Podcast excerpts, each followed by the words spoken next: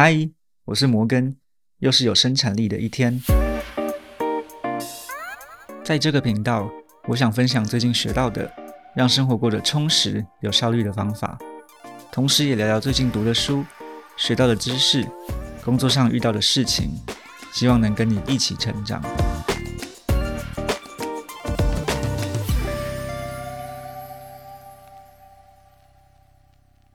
今天的主题是醒思二零二二，了解真实的自己是一个什么样的人。我自己的习惯都是在农历年节去做年度规划，还有年度醒思这些事情。因为过年有七天以上的假期，今年甚至有十天。那这么长的假期呢，就很像一个楚河汉界一样，在过去一年和未来一年之间划分了一个很清楚的界限。那相比之下，三四天的元旦假期就好像一年之中一个小插曲。有点像是以前放长假、放暑假的时候，我们会立志下学期要更努力、更用功，然后选修更多学分，也会开始呃写笔记啊。新的学期要做到如何如何的目标，虽然说有没有达成就不一定了。那为什么要做年度规划还有年度回顾呢？第一个是我们要趁有能量的时候去规划最多事情，去梦想最多事情。一月是一个很特别、很有魔力的月份。在这一个月啊，我们会突然觉得焕然一新，浑身上下呢都充斥着动力。突然间，原本因为对未来的无知而产生的恐惧全部都消失了，也会变得特别有活力。所以要趁这段期间啊，定立成长的方向。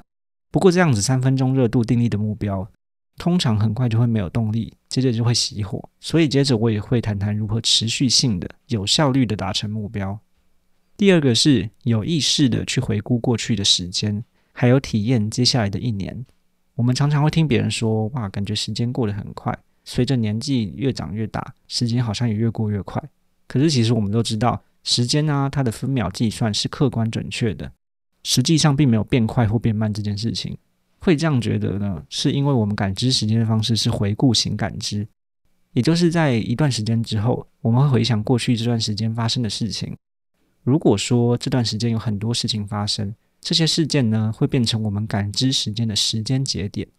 在一段时间之内，如果有越多的时间节点，我们感受到越多事情发生，便会觉得这段时间呢过得比较慢，也会觉得比较充实。反之，如果这段时间一片空白，或者是明明发生了不少事情，可是你没有特别去意识到这些事情，那就会感觉时间过得很快。我们平常呢，都以日或者周这种比较小的时间单位去规划生活。如果没有个机会做醒思的话，自然很容易会觉得时间过得很快，好像什么事情都没有做，都没有发生一样。那也很容易就会浪费了我们这段时间的成长。所以年度醒思的同时，其实就是在回顾过去，设立各种时间节点，还有确保未来一年呢也有足够的时间节点，产生足够的丰富度，让我们能够有意识的去醒思过去，还要体验未来。而且一年呢这个时间也是一个很适合纵观全局的时候。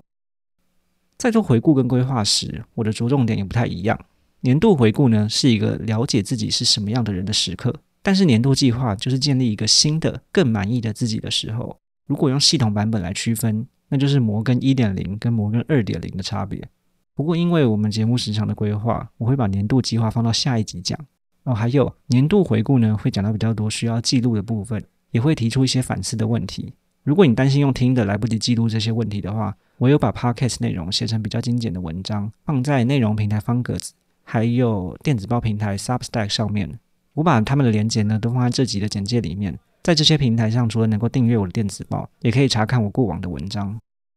那我们紧接着进入这集的重点：年度回顾，了解自己是个什么样的人。为什么说年度回顾是在了解自己是个什么样的人呢？因为在年度回顾的时候，我们会去醒思一年之中体验过的事情、达成的成就、觉得有趣的东西，还有没有完成的遗憾。这些大大小小的事情啊，不止在时间上面组成过去的一年，也显示出我花最多时间在什么事情上面，直接反映了我是一个什么样的人。我把回顾呢分为经历过的人事物，还有醒思问题这两个区块。第一个区块经历过的人事物。是用条列式的方式啊，去列出我觉得在不同方面对我影响力最大的人事物。这些带来影响力的方面包含改变生活的人事物，让我学到最多的人事物，最感激的，觉得最有趣的，带来最多活力的，或是让我感到最精疲力竭的。例如在改变生活的人事物中，我列出的事情是请健身教练。在去年年初的时候，我立下了进健身房养成运动习惯这个目标。但其实我原本蛮害怕去健身房的，因为我超不熟悉健身器材。大学的时候去学校健身房的话，我都只会跑跑步机，我很怕自己把器材弄坏，或是乱做动作拉伤之类的。所以在健身初期，大概前三个月，我请了教练来带我入门。在教练带我呃熟悉器材还有各种运动姿势之后，进健身房现在对我来说已经是一个很稀松平常的事情了，大大改变了我原本害怕进健身房的心态，也让我现在有了每周固定的运动习惯。那另外，在让我感到精疲力竭的人事物中，我在人这一点写了过于频繁的社交聚会。我有一阵子几乎每天下班还有放假之后都要跟同学朋友聚会啊，行程满档。这一连串的 social 生活之后，我发现自己几乎没有独处的时间。可是我是一个非常需要独处的人，独处是能够让我恢复元气、喂饱我自己灵魂的一段时间。所以我后来也渐渐减少了社交聚会的频率。我之前有学到两个英文单字，分别是 extrovert 跟 introvert，中文呢会直翻成外向的人跟内向的人。可是实际上这两个单字的意义不仅仅是外向跟内向这样的差别。而是你从什么样的方面来获得能量？如果说你觉得跟朋友聚会比起独处的时候更能让你获得能量的话，那你就是个 extrovert；反之，则是一个 introvert。之所以不跟所谓的外向还有内向挂钩，是因为我可以同时是个 introvert，喜欢跟自己相处、跟自己独处，但我在跟别人相处的时候，也可以变得很外向、很活泼。回到条列过去一年发生影响力的人事物，透过这样子的方式啊。我们对于过去一年的轮廓能够有个比较清晰的认知，但其实以年为单位的回顾是非常庞大的，我们很难说不靠查看记录的方式，就从脑袋里面抽取出之前过往发生过的大大小小的事情。所以这时候就很仰赖我们平常有没有在做每日或者每周的记录，例如记录每天有没有运动，有没有睡饱觉，发生了什么好玩的事情，还有值得醒思的故事等等，这些都会成为我们年度回顾的肥料。以我自己来说，通常我会每天做记录，并且会以一周为单位来进行回顾调整。我会在每周结束的时候啊，去检讨过去一周的运动次数，或者代办事项的完成率等等这些我比较在意的事情。接着在下一周的时候我会进行调整，快速的改善，进而逐步让自己达到说我比较满意的状态。那在软体业界啊，有一个准则，一个工作准则，叫做小步快跑，快速迭代。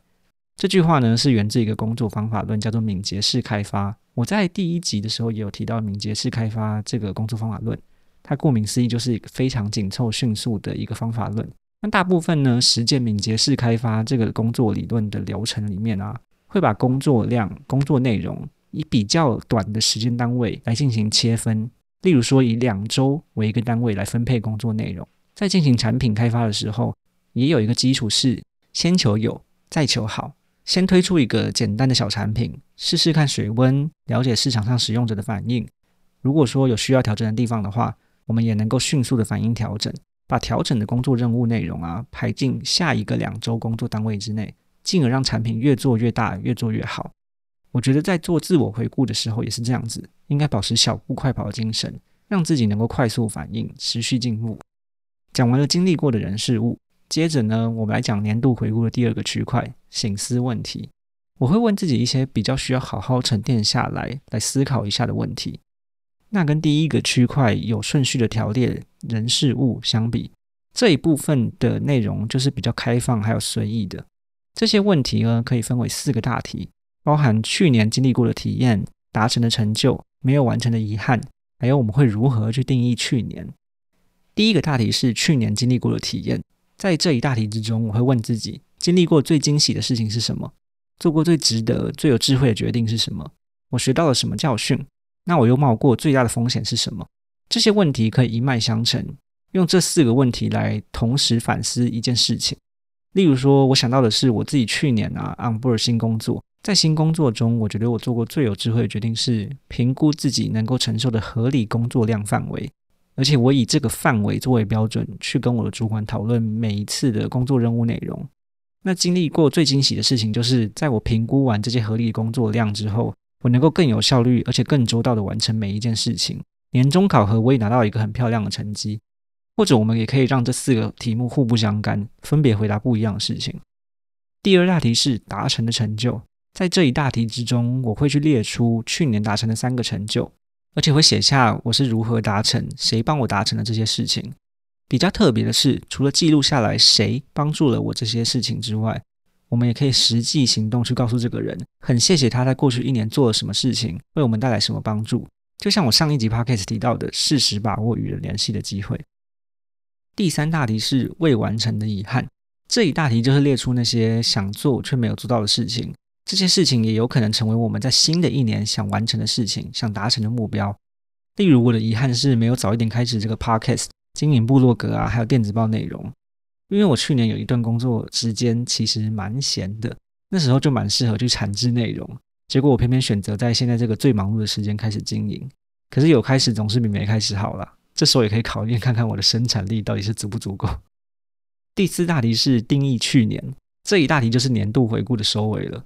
在这一大题呢，我们要选出三个能够代表去年的形容词，像是去年我换了新工作，在软体领域啊累积了几年年资，我在工作上面也有更多的话语权。同时，因为出社会了一段时间，有一定的经济基础，在各方面的支出都比较有余裕了，所以我给去年的其中一个形容词是“苦尽甘来”。